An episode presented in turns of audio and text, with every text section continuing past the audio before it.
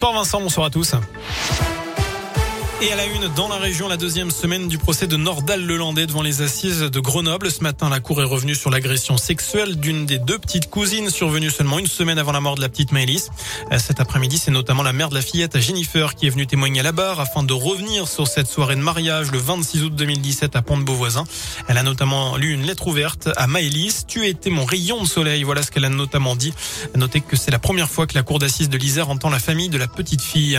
Chez nous, un accident spectaculaire ce matin à Ghana, dans l'Allier, un automobiliste qui circulait sur la 71 en direction de Paris a perdu le contrôle de son véhicule et il a fait plusieurs tonneaux d'après la montagne. Il a fini sa course sur le bas-côté. Par chance, il n'a été que légèrement blessé. Une classe en vente sur le bon coin, mobilisation des parents d'élèves de Condat en Combraille ce week-end pour s'opposer comme d'autres projets de fermeture de classe prévus par la carte scolaire. Dans le département, les services de l'éducation nationale prévoient la fermeture de 35 classes. Un second comité d'éthique spécial se tiendra jeudi. Euh, Claude Guéant s'apprête à sortir de prison. L'ancien ministre de l'Intérieur sera libéré mercredi après deux mois de détention. Il s'agit plus précisément d'une libération conditionnelle. La justice lui reprochait son manque d'efforts pour payer l'amende, mais aussi les dommages et intérêts qu'il avait été condamné à payer en 2017 dans l'affaire des primes en liquide de son ministère.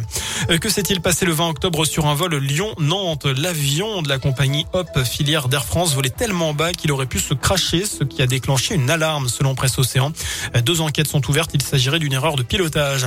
Et puis on termine euh, ce scoop info avec les Jeux Olympiques et donc du sport de trois, trois médailles pour l'équipe de France aux Jeux Olympiques d'hiver à Pékin.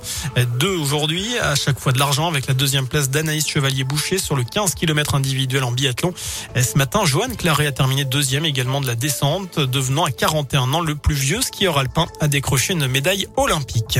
Voilà pour l'essentiel de l'actualité. Je vous souhaite une excellente soirée et je vous laisse en compagnie de Vincent et de Nico.